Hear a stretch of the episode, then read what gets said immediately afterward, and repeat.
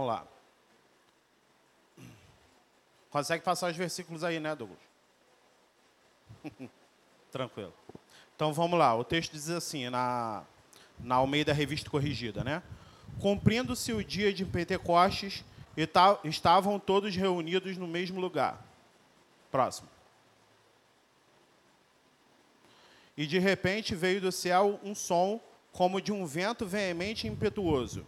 E encheu toda a casa em que estavam assentados. Próximo. E foram vi, é, vistas por eles línguas repartidas como que de fogo, as quais pousaram sobre cada um deles. Quatro.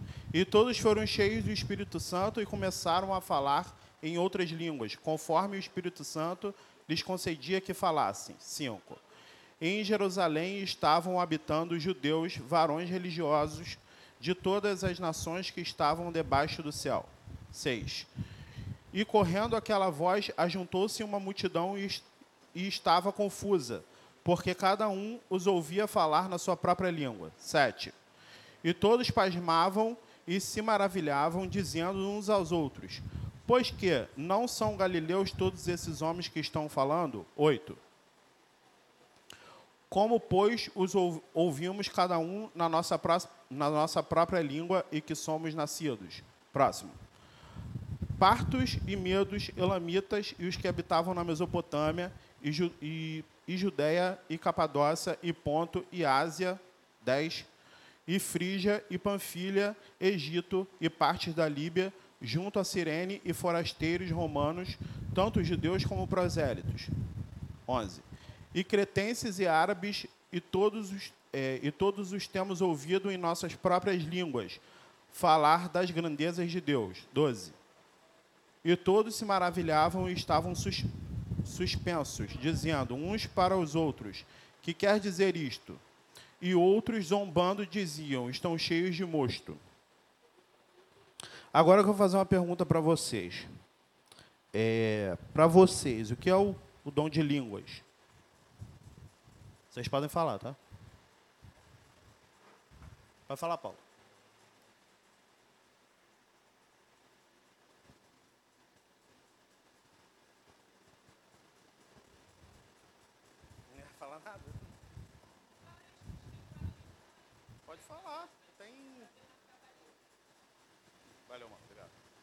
podem falar. O que, que é o, principalmente com relação a esse texto aí. O que, que é o dom de língua para vocês?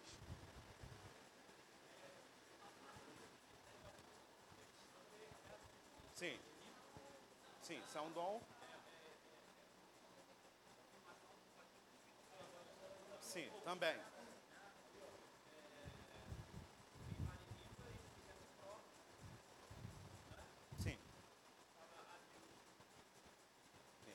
Paulo falou, Paulo falou duas coisas importantes aqui.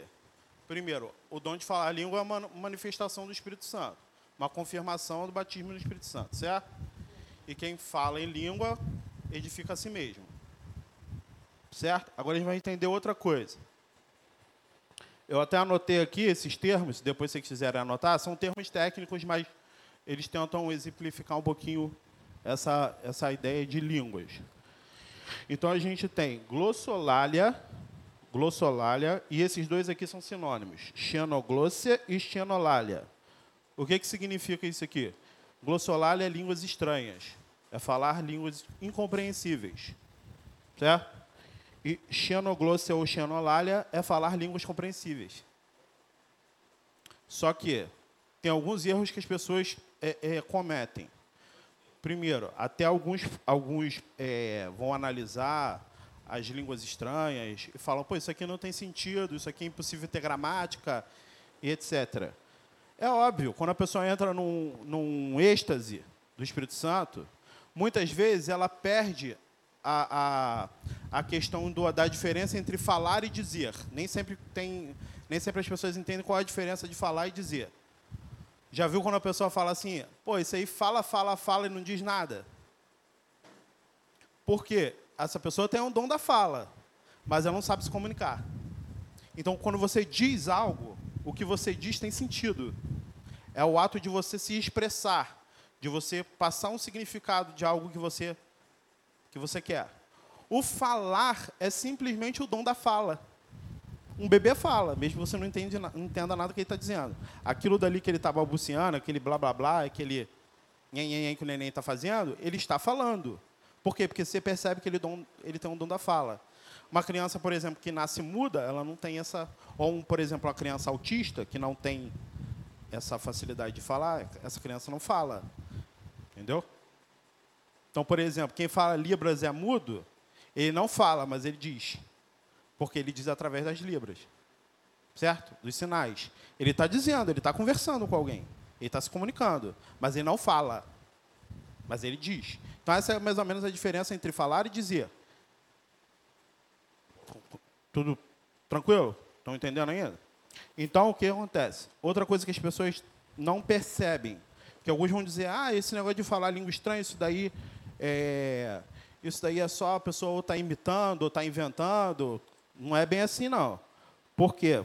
Como eu estava falando, quando a pessoa está num êxtase de língua estranha, ela perde esse, essa questão de, de, das faculdades dela de falar. Ela está num êxtase tão grande que quando ela começa a falar, quem está ouvindo não entende nada, porque ela está num, num, numa espécie de transe que ela, a, o que ela fala começa a não fazer sentido para quem está ouvindo. Mas ela em si está é, é, se edificando e, e Deus está entendendo o que ela está falando. É como se fosse um, um êxtase que fosse além dos sentidos da pessoa. Entendeu? Então a pessoa, quando ela está falando em língua, começa a, a ir além do que o cérebro dela é capaz. Entendeu? Por isso que quando ela começa a, a, a falar, ninguém começa a entender o que ela está falando. Porque ela está indo além das nossas capacidades assim humanas. Agora, o segundo, esse xenoglosso e xenolália, é falar línguas compreensíveis. Só que também é espiritual. Entendeu? Porque eu já vi pessoas que é, já pregaram para outras pessoas em idiomas, em inglês, em espanhol, e ela não estudou esse idioma. Ela recebeu esse dom, estava é, é, pregando para outras pessoas e conseguiu pregar em outro idioma que ela não estudou. Isso é também espiritual. E outra coisa, eu não tenho, vocês nunca vão me ver falar em língua estranha. Eu não tenho esse dom. Mas eu tenho esse eu estudo grego e hebraico e eu tenho facilidade. Por quê? Porque é espiritual. Se eu fosse não fosse cristão, eu não ia perder meu tempo estudando grego e hebraico. Eu ia estudar inglês, eu ia estudar espanhol, eu ia estudar alemão. Até posso estudar, se eu, por exemplo, for me tornar um missionário e for ser missionário, por exemplo, na Alemanha. Obviamente, eu vou parar para estudar alemão para se pregar em alemão. Mas como eu estou aqui no Brasil e eu sou um estudante das Escrituras, eu percebi que eu tenho esse dom espiritual de estudar as línguas originais da Bíblia. Certo? Então, ambos são espirituais, cada um com a sua função. Um não é melhor que o outro e, e etc. Mas ambos são válidos. Até dizem que quando quando Jetro falou para Moisés para ele separar 70, 70 anciãos e esses anciãos auxiliarem ele na, na, nas questões do povo, porque ele estava sobrecarregado, dizem que os, os, judeus dizem que o Espírito Santo desceu sobre essas pessoas, esses anciãos, e eles falaram em línguas. Esse fenômeno, fenômeno não tem só na igreja evangélica. Tem algumas igrejas católicas que têm esse fenômeno, fenômeno, até alguns que se chamam carismáticas, e os judeus também falavam em línguas. Então, isso não é um fenômeno só do cristianismo.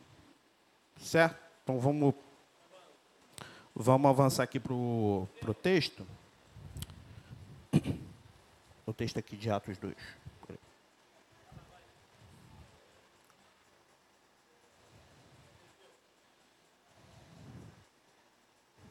Aqui, antes da gente, da gente voltar, é, eu dar uma olhadinha aqui no texto de, de Atos. Vocês mantiveram aberto aí, vai ajudar um pouquinho chegando o dia do Pentecoste. O que é o Pentecoste? O Pentecoste foi, foi criado naquele dia? Não. Pentecoste já era uma festa que já que existia.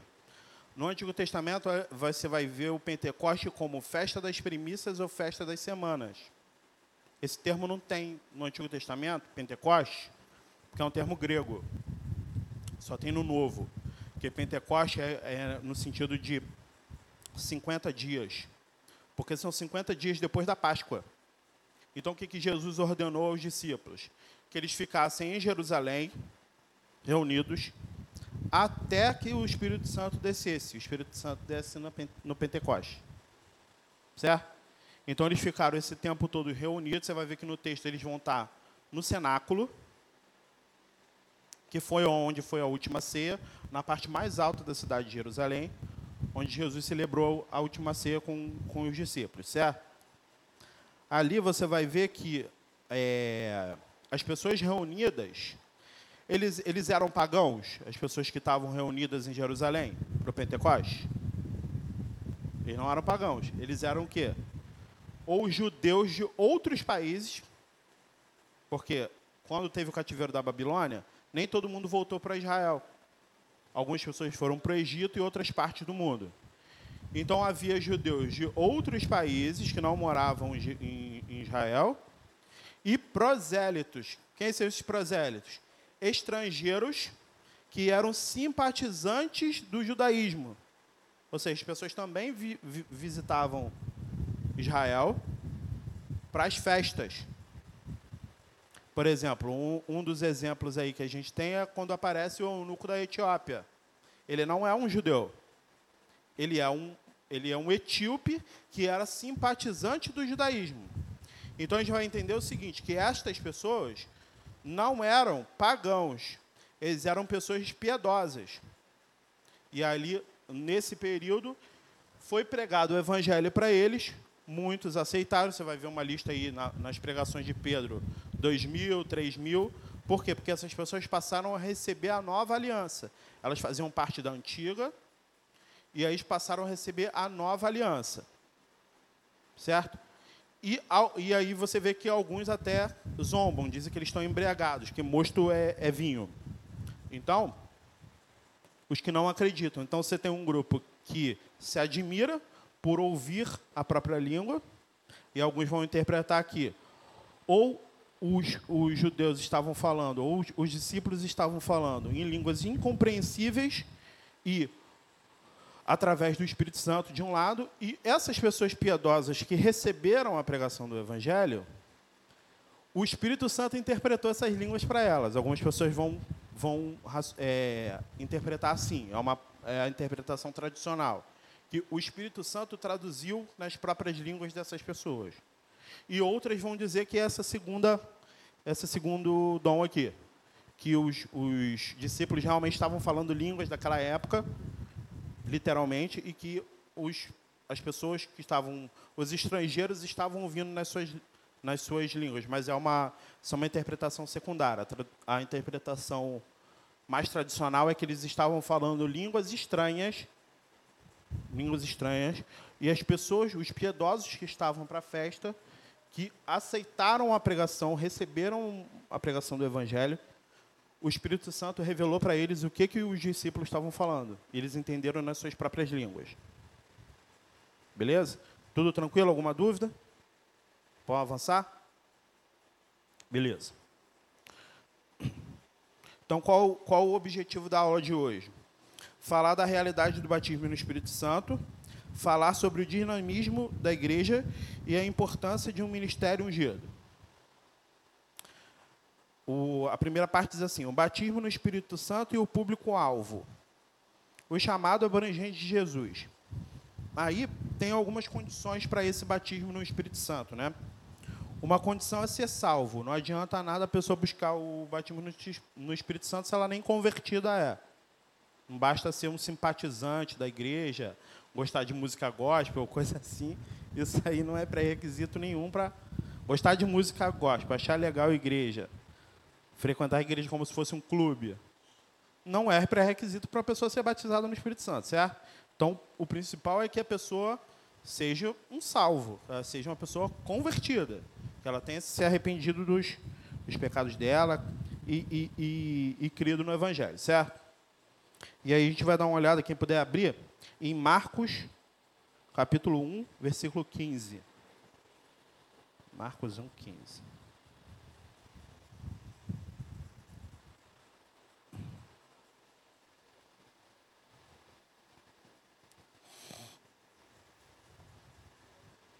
Marcos 1, capítulo 15.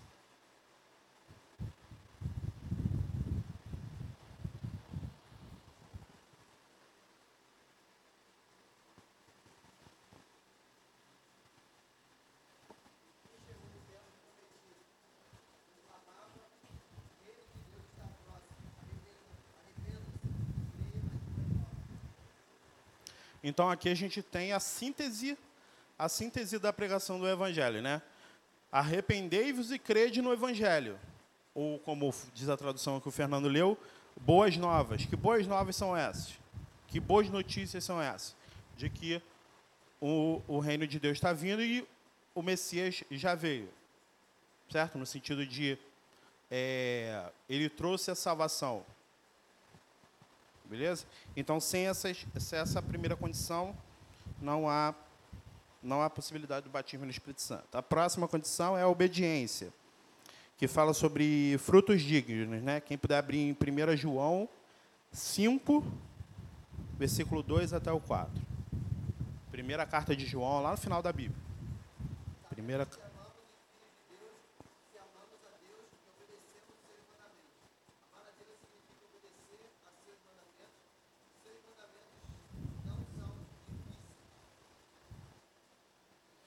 Então, aqui o que acontece? A gente prega muito com relação à a, a salvação pela fé, porque a doutrina da salvação ela, é, ela foca muito nessa questão da fé. Sem a fé você não, não tem como ser salvo. Só que, o que que Tiago diz? A fé é morta sem obras. Se você não obedece, se você não busca a santificação, o que, que acontece com a tua fé? Ela vai diminuindo. Você não obedece, você não ouve a voz de Deus, você não cumpre os mandamentos. A sua fé vai, vai diminuir, vai ficar cada vez mais fraca. Então é necessário que você pratique. A fé não é uma coisa invisível.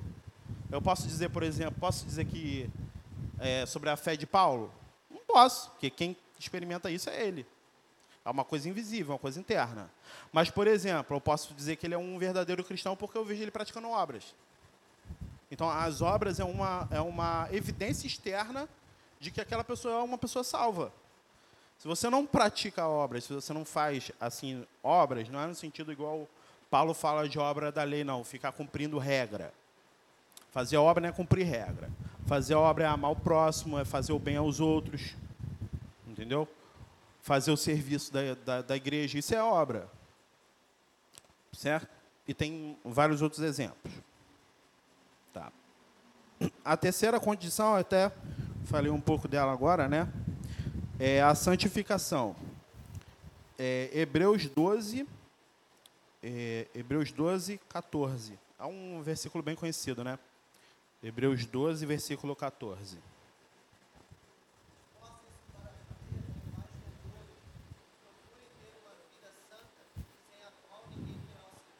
Sim, até Pedro cita Levítico falando: sejam santos porque eu sou santo.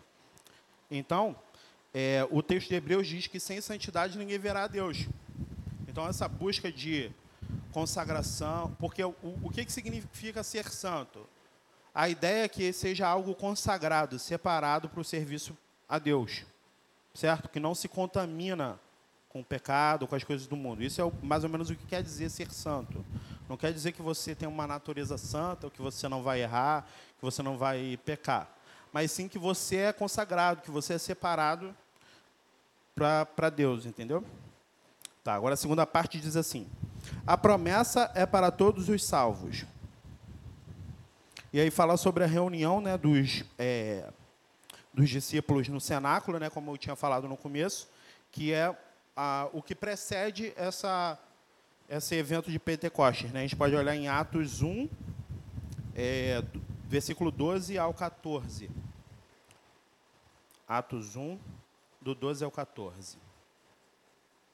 Atos capítulo 1, versículo 12 até o 14.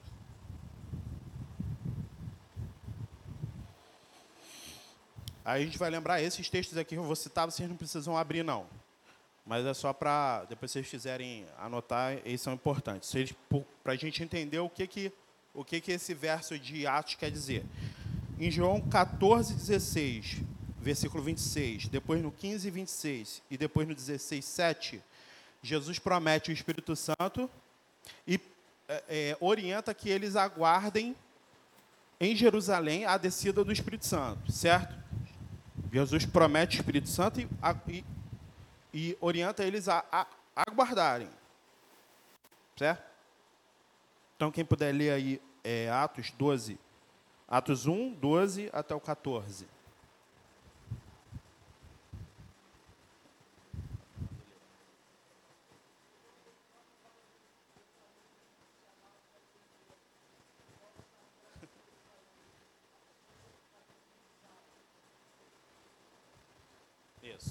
Até o 14. Tem o 13 ainda, passa para o 13, por favor.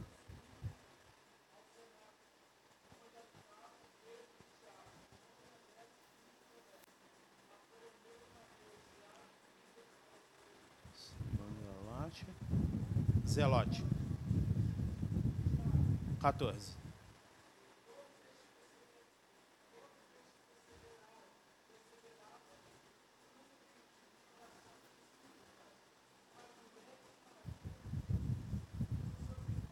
Até aí.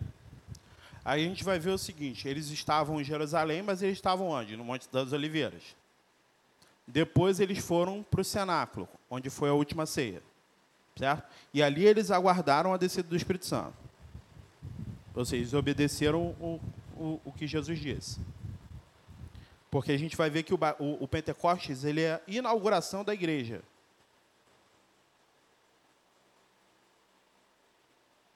Depois, é, em, nesse capítulo mesmo, no versículo 4 até o 5, a gente vai ver a questão do. Deixa eu ver aqui. 4 até o 5. É, Lucas repete o que Jesus fala, né?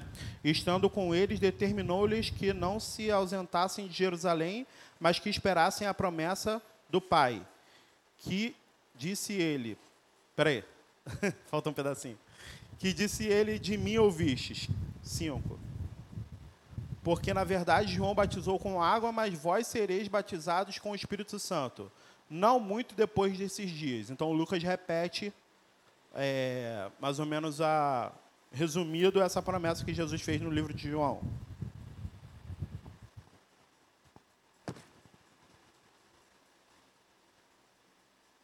Depois, na, no próprio livro de Atos, no capítulo 2, versículo 39, você vai ver Pedro expandindo a promessa.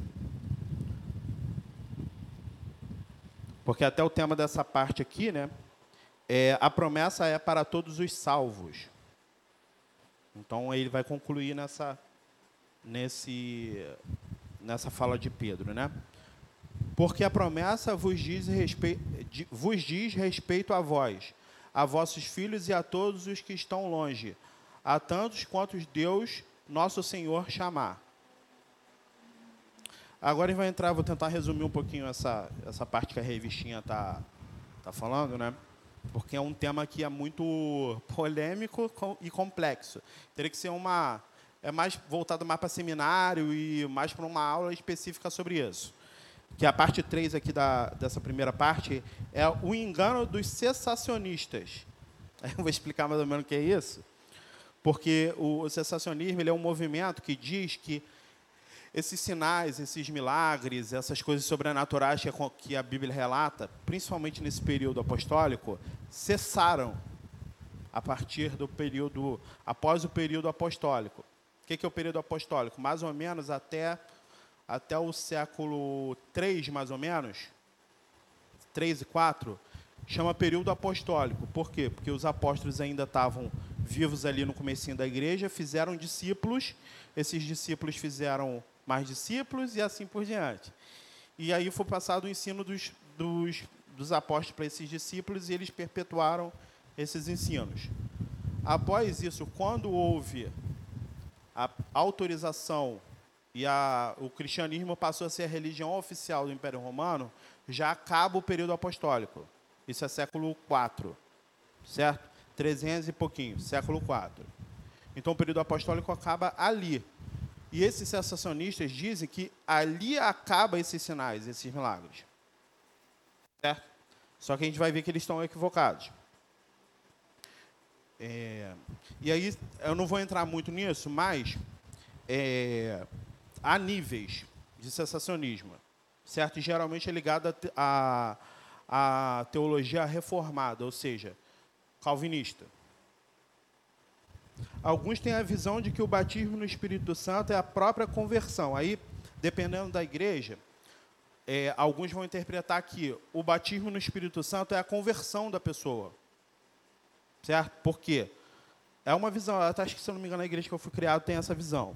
O Exército de Salvação tem essa visão. De que o batismo na água é o, a coisa física.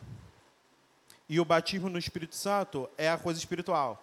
Eles separam de, tipo, a pessoa se converteu, ela já é, a, a própria regeneração da pessoa, a conversão dela já é o batismo no Espírito Santo.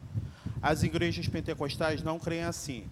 Eles creem que a conversão é uma coisa e o batismo no Espírito Santo é outra tá? É uma segunda, é como se fosse uma segunda experiência da pessoa, uma experiência direta com o Espírito Santo e que a principal, não é a única, mas a principal manifestação é falar línguas estranhas, línguas incompreensíveis, certo? E aí tem uma diferença entre o, o, o, o que é pentecostal e pentecostalista todo pentecostalista é pentecostal, mas nem todo pentecostal é pentecostalista. Certo? Se vocês quiserem, depois eu escrevo aqui. Por quê? Porque a igreja, a igreja em si, a igreja universal, que não é do Ed Macedo, a igreja universal, a igreja espiritual, ela é pentecostal. Mas há ramos das igrejas protestantes que não são pentecostais no sentido de não são pentecostalistas, porque o, o movimento pentecostal, que a gente chama, ele surgiu nos Estados Unidos. Então a gente vai ter algumas igrejas que são, é, até tem até, acho que são neo, ah, por exemplo, a, a, Universal, a Mundial, elas não são pentecostais, elas são neopentecostais, já é um outro movimento, que tem a teologia da prosperidade, etc.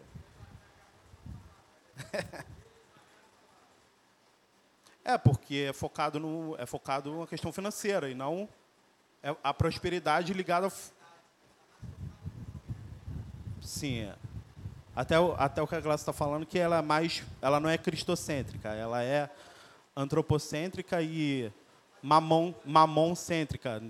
Mamon, o, o, o ídolo do dinheiro, né? Então, o que acontece? É, o movimento pentecostalista ele é um, tanto que se alguém quiser se aprofundar nesse assunto e procurar sobre, sobre esse assunto, vai ver a história da Assembleia de Deus e de algumas outras igrejas que são desse movimento pentecostalista. São mais no sentido carismática, no, no sentido de um ênfase nesses dons do Espírito Santo. Certo? Tem igreja que não dá ênfase nesse, nesse por exemplo, uma que você pode estudar é a história de John Wesley, por exemplo. Ele era um líder pentecostal. Então,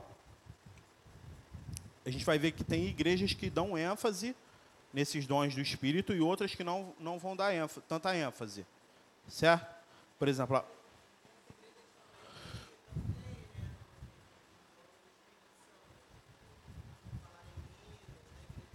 Sim, tem igreja que não crê. Sim. Por, por exemplo, por exemplo, a igreja que eu fui criado, o Exército Salvação, eles creem nos dons do Espírito. Só que eles dão ênfase nos dons que, são, que podem ser usados para evangelismo. Eles creem que o dom do, do, do, falar em línguas estranhas, como as pessoas não são crentes, elas podem achar estranho. Porque elas não. Isso pode dar um. Não que eu concorde com isso, mas, assim, no sentido. Eu não estou entrando na, no mérito de concordar com a doutrina da igreja ou não. Mas é, eu estou assim, da, da, experiência da igreja que eu fui criado. Que eles não dão ênfase nesse porque é, dizem que a pessoa de fora vai achar estranho a se falar em uma língua incompreensível.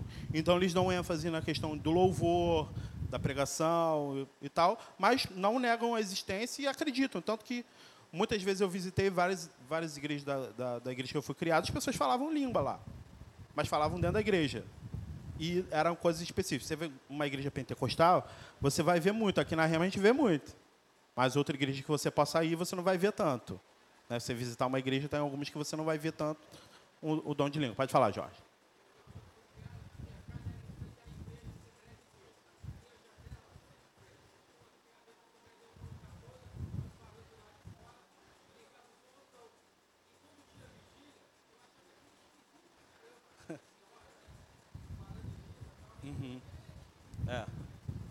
É, é estranho para quem. Porque é, por isso se chama estranha, né?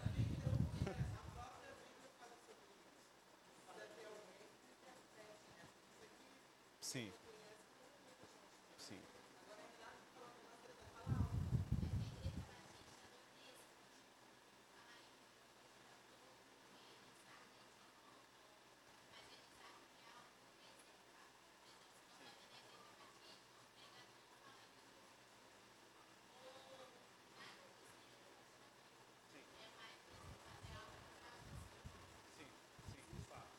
Pode falar, Fernando.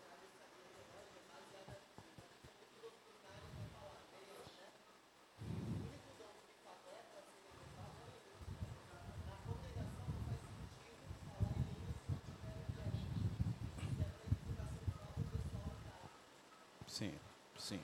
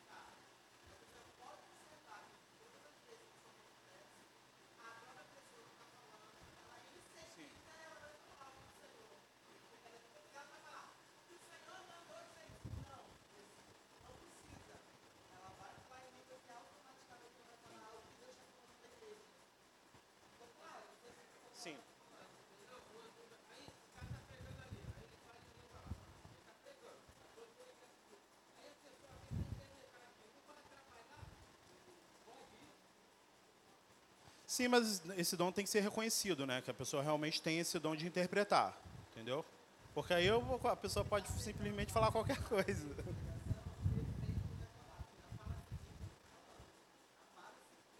É, geralmente quem tem o dom de língua sabe interpretar a própria língua que está que tá falando.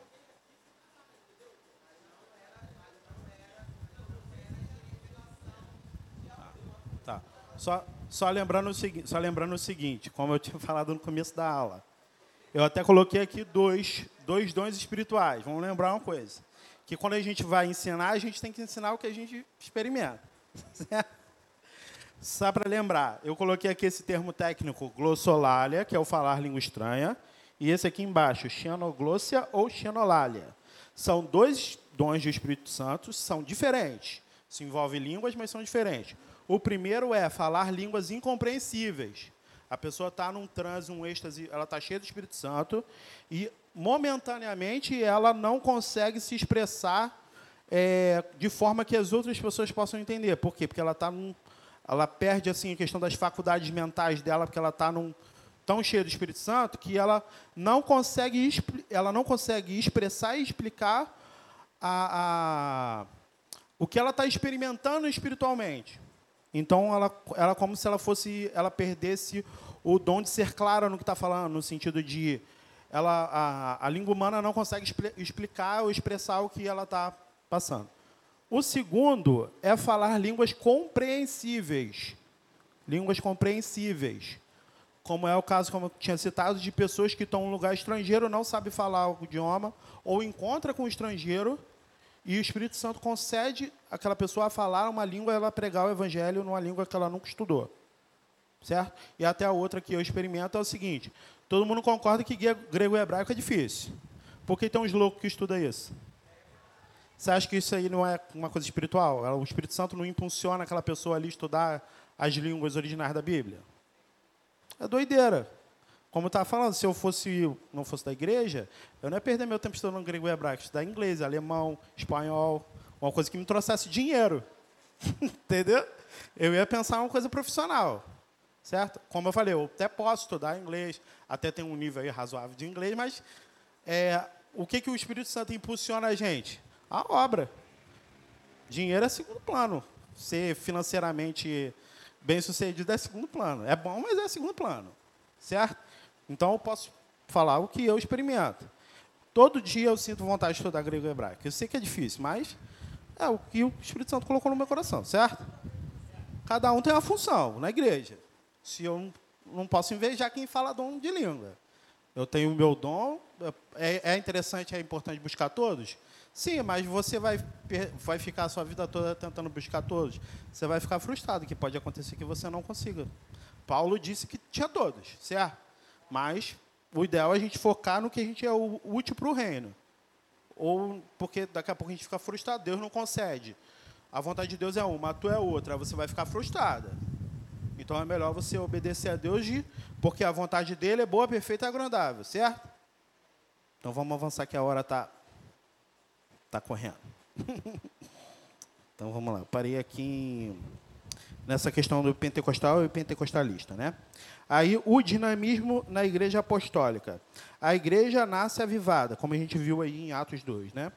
O Espírito Santo fez a igreja nascer no Pentecostes, assim como o tabernáculo foi consagrado pela glória divina. Esse texto a gente não precisa abrir, mas é lá em Êxodo, quando Deus ordena que fosse feito o tabernáculo, a glória de Deus desce sobre o tabernáculo, certo? No meio da congregação. Interessante que depois, mais para frente, essa, o mesmo termo, o Antigo Testamento foi escrito em hebraico, mas depois foi traduzido para o grego. O termo que era usado para congregação era eclésia, que dá origem à palavra igreja. Então, há um paralelo ali entre o tabernáculo e a própria igreja, que até essa aula na, da revistinha faz esse paralelo entre a presença do Espírito Santo na igreja e a presença da glória de Deus no tabernáculo no Antigo Testamento. Certo? A gente vai ver que muitas coisas do Antigo Testamento apontam para coisas do Novo. Muitas vezes a gente vai ver isso. Elementos do Antigo Testamento apontando para elementos do Novo para a gente fazer essa ligação e entender a palavra de Deus. Tá. É, isso é em Êxodo 40, do 34 ao 35. A gente não precisa abrir, não. E como eu tinha falado, né, a igreja foi inaugurada aí no Atos capítulo 2. Beleza? A igreja de uma forma universal. Depois a segunda parte é a igreja depois do Pentecoste. Você vai ver muito ali é, conversão e batismo. As pessoas já se as pessoas se convertiam com a pregação e já eram batizadas, batizadas com água.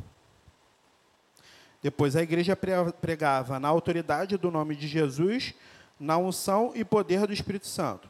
Havia perseverança na doutrina, na comunhão e na oração. Então a gente vai ver que na questão espiritual a piedade, né, a, é, a questão de é, os sacrifícios espirituais, né, cultuar a Deus, etc. E é, palavra e oração e, e comunhão, ou seja, estavam sempre juntos e suprir a carência. Você vai ver muito no livro de Atos eles fazendo caridade, né? fazendo o, o, o bem ao próximo. Não só, não só os que são da igreja, mas também os de fora. Certo? Então vamos. E, e, tem essa até eu achei interessante esse, esse termo aqui que foi usado, né, do dinamismo, né? Essa palavra dinamismo vem do dunamis, que é o que é o poder, né? É o, a virtude, né? E essa virtude geralmente é ligada ao Espírito Santo. Então a gente vai ver que o poder que a igreja apresenta, né, de sinais e milagres, eles são feitos através do poder do Espírito Santo. Porque como até disse na outra aula, o, o Espírito Santo é o que guia a igreja, né? E ele é o que faz a obra, né? Nós temos o privilégio de participar. Depois a parte 3. Um ministério ungido para os dias atuais. É, na unção do Espírito Santo. É, pregação, poder, sinais e milagres. Os sinais são a salvação de vidas, expulsão de demônios, imposição de mãos sobre os enfermos para a cura. Quem puder abrir Marcos, capítulo 16, do 16 até o 18.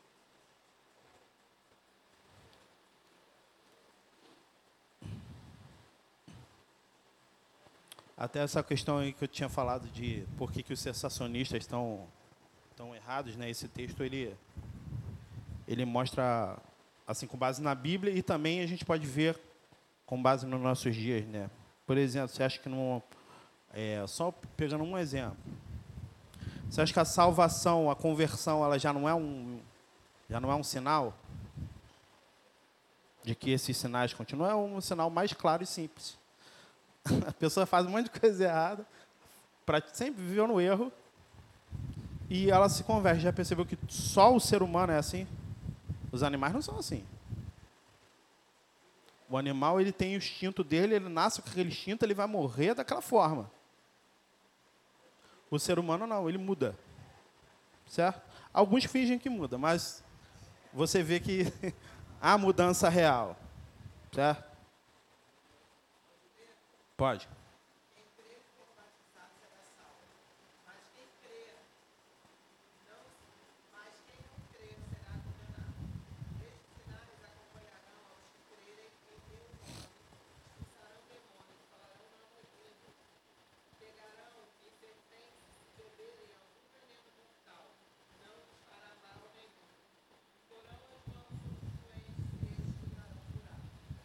Alguns vão ver uma controvérsia aí de pegar em serpente ou beber veneno e não se, se é, não morrer e tal, mas alguns vão também tem uma interpretação interessante que diz que serpente representa aqueles que têm o ensino errado.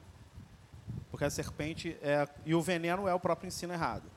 Certo? Quer dizer que você pode ficar brincando com cobra ou beber, beber estriquinina que você não vai morrer. Se beber estriquinina, você vai morrer.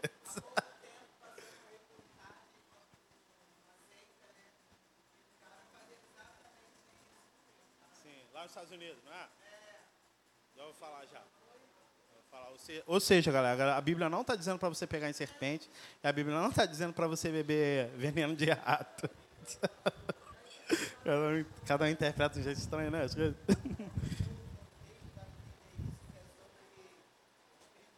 Sim. É. E porque também tem uma questão, o importante desse texto aí de Marcos, também é que ele não diz é, ele não dá um limite temporal para aquilo dali. Ah, um texto que, que fala uma verdade, essa verdade é atemporal. A gente pode ver quem, é, quem crê e for é, batizado será salvo. Mas quem não crer será condenado. Batou 17. Você, lendo o, o, o, texto, você vai ver que é, o texto de Marcos impõe um limite, ele põe um tempo para isso que ele diz? Não impõe. Então, pode falar.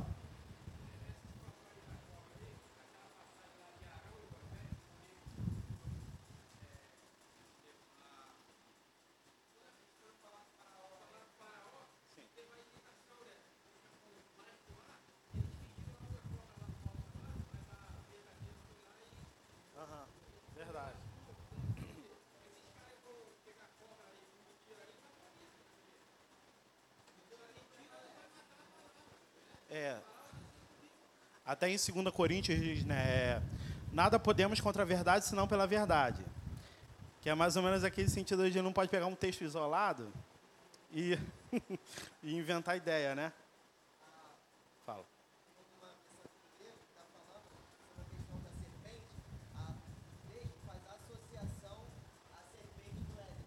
Ah, legal.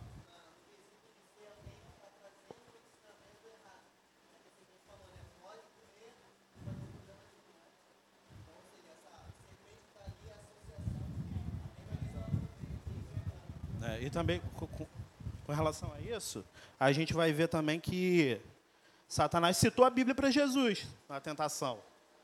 Só que ele citou a Bíblia fora de contexto, que Jesus respondeu para ele: Não tentarás o Senhor teu Deus. Então, a gente tem que entender que você vai ficar se arriscando à toa, vai ficar inventando ideia, achando que Deus vai.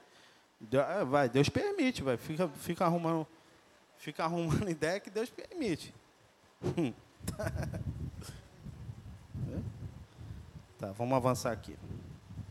Depois, glorifica a Cristo. O objetivo é glorificar a Cristo e não o homem. A gente vai ver. É, esse aqui a gente precisa abrir, não. Que é o texto de Paulo, né? 1 Coríntios 10, 31. É, quer comais, quer bebais, quer façais qualquer outra coisa. Fazei tudo para a glória de Deus. Eu lembro na, na minha experiência, né, quando eu era adolescente, eu tinha uns amigos que frequentavam a Assembleia de Deus, e jogavam muito videogame. Aí tinha um amigo meu que quando ele sapateava, ele ficava dando golpe, golpe de videogame. Ele dava voadora, dava chute.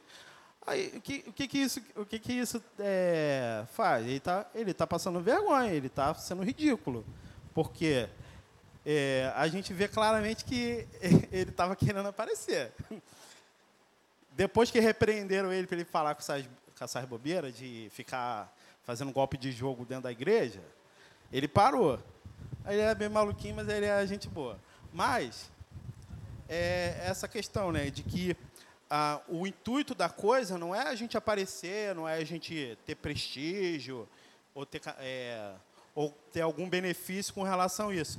O objetivo desses dons é a expansão do reino, é a glorificar Jesus, que é realmente aquele que merece essa glorificação, entendeu? Então, é mais no sentido de que até João fala, né, que ele cresça eu diminua. Entendeu?